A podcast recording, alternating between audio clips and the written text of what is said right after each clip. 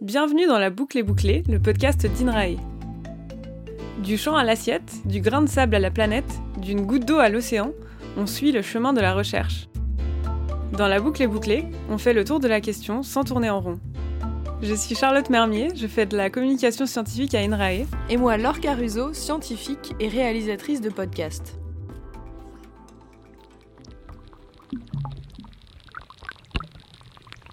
Bienvenue au cœur du glacier de Sarenne, dans les Alpes, à 2850 mètres d'altitude, dans le massif des Grandes Rousses. Vous l'entendez qui craque et qui ruisselle? Dans cet épisode, on ausculte les glaciers alpins avec Emmanuel Thibert, scientifique à INRAE et alpiniste passionné. La glace a un côté magique, hein, de voir euh, les cristaux, euh, la fonte, euh, ça, fait rêver. Vous savez sans doute à quoi ressemblent les glaciers alpins, ces majestueux rubans nacrés étendus au creux des montagnes depuis quelques centaines d'années. Leur surface blanche et bleue, lisse et crevassée, enveloppée par les parois des plus hauts sommets d'Europe, n'est que la partie visible de ces magnifiques géants. Ces millions de mètres cubes de neige et de glace sont répartis sur une épaisseur pouvant aller jusqu'à plusieurs centaines de mètres. Mais savez-vous comment ils sont apparus? En fait, un glacier, c'est de la glace compacte, oui, mais c'est aussi beaucoup de neige, qui n'est autre qu'un mélange de cristaux de glace et d'air. Chaque année, un manteau de l'équivalent d'un à deux mètres d'eau tombe en flocons sur le glacier. Peu à peu, sous la pression des couches supérieures et sous l'action de l'eau de fonte, la neige se transforme. D'année en année, les cristaux de neige se transforment euh, petit à petit en cristaux de glace, en expulsant pratiquement euh, la totalité de l'air qu'il y a entre les cristaux, entre les grains. Et au bout d'une dizaine d'années, la neige se transforme en, glace. C'est un peu comme quand vous faites une boule de neige en la serrant dans vos mains, quoi. Bon, ça met un poil plus longtemps sur les glaciers. Et c'est ainsi que sous un enrobage de douceur se forme un cœur de glace. En haut du glacier, ça caille. Il fait rarement plus de 0 degré. Il est donc recouvert de neige qui ne fond pas totalement en été. C'est là qu'elle s'accumule et se transforme petit à petit.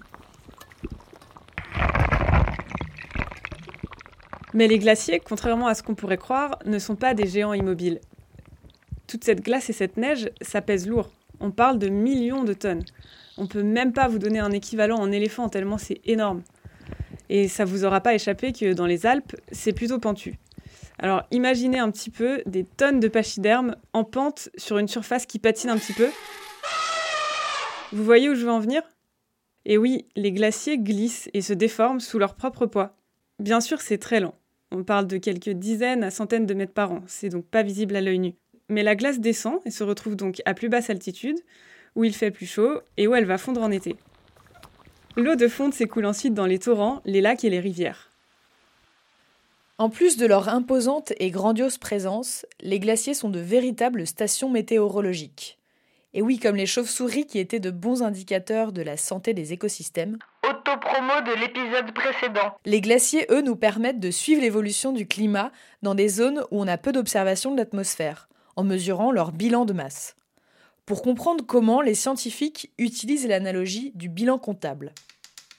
Paul est marchand de glace. Il veut savoir si à la fin de l'année, il aura gagné ou perdu de l'argent. Mais on ne connaît pas la trésorerie, le stock de départ de Paul. Une seule solution donc, calculer la différence entre ses recettes et ses dépenses. Bah pour les glaciologues, c'est pareil. Ils ne connaissent pas la quantité de glace initiale dans le glacier, on ne peut pas vraiment le peser.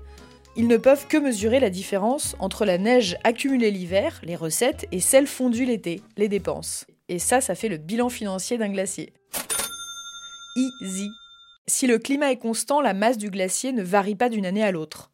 La même quantité de neige qui tombe en hiver fond en été, le bilan est neutre. Sauf que ça ne se passe pas toujours aussi bien, notamment les étés de canicule où le bilan est très négatif. Des années comme 2003, la canicule de 2003, vous perdez jusqu'à 3 mètres d'épaisseur de glace. Des années comme ça, très déficitaires, elles se sont répétées, elles ne sont pas si exceptionnelles que ça en 2009, en 2015 par exemple. Donc des années où vous pouvez perdre jusqu'à 3 mètres d'épaisseur de glace, ben vous voyez que si vous êtes à un endroit où il vous reste 9 mètres de glace, comme ça arrive, euh, ça veut dire qu'en 3 ans, votre glacier à cet endroit-là disparaît. Mais avant de voir pourquoi, revenons sur le terrain. Au début du printemps, les scientifiques comptables veulent donc mesurer la quantité de neige tombée pendant l'hiver, qui sont les recettes annuelles du glacier. Et pour ça, pas le choix, il va falloir grimper.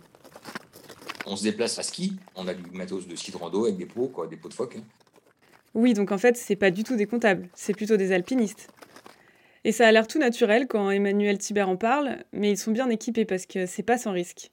Comme on est sur un glacier qui peut être crevassé, on utilise en plus toutes les techniques de sécurité pour se déplacer à la surface de glacier. On peut, on peut s'encorder, euh, donc il faut qu'on ait un baudrier, euh, une corde, du matériel d'alpinisme pour éventuellement faire un sauvetage si quelqu'un tombe dans une crevasse.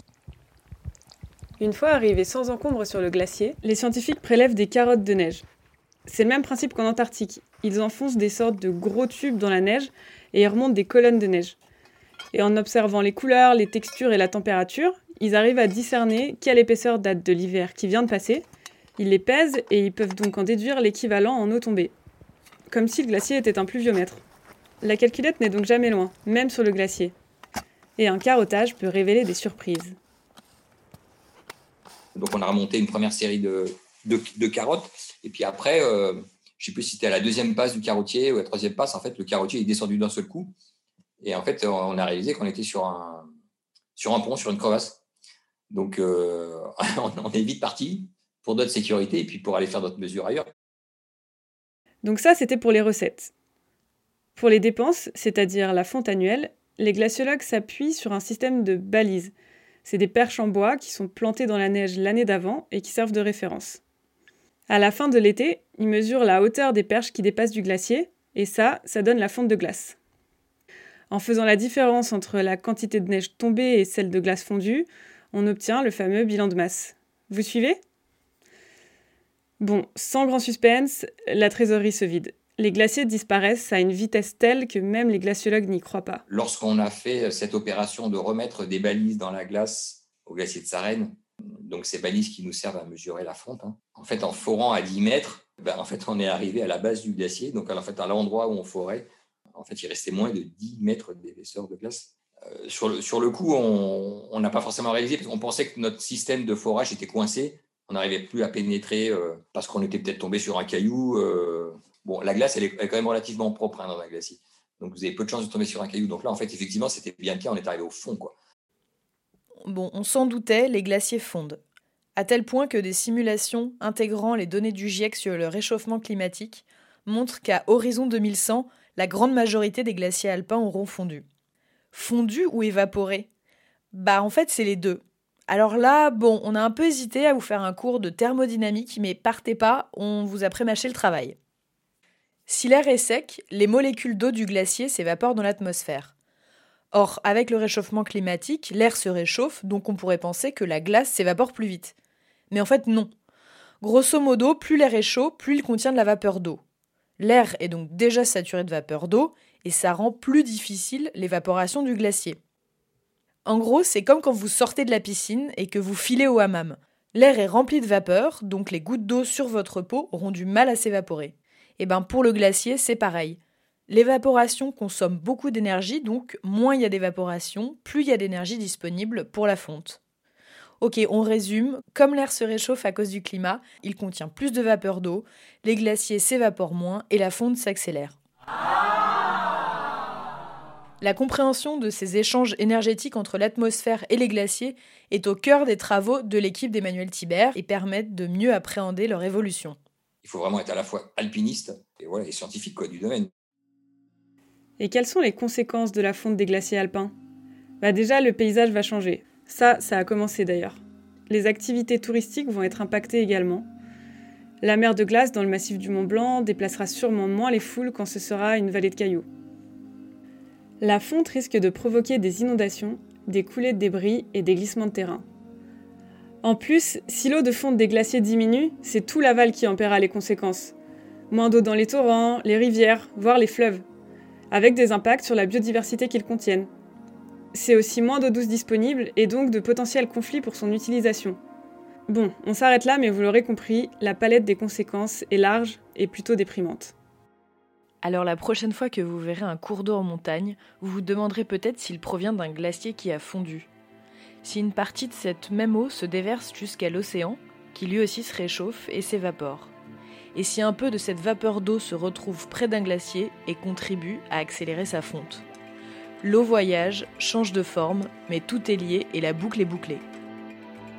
Si vous voulez en savoir plus, vous pouvez retrouver les travaux de l'équipe d'Emmanuel Thibert sur inrae.fr. Il travaille aussi sur les avalanches, on vous met les liens en description. Merci à Radio Glace de nous avoir laissé utiliser les sons qu'ils ont enregistrés sur les glaciers. On vous encourage d'ailleurs à aller écouter ce super projet qui nous plonge dans la vie intérieure des glaciers.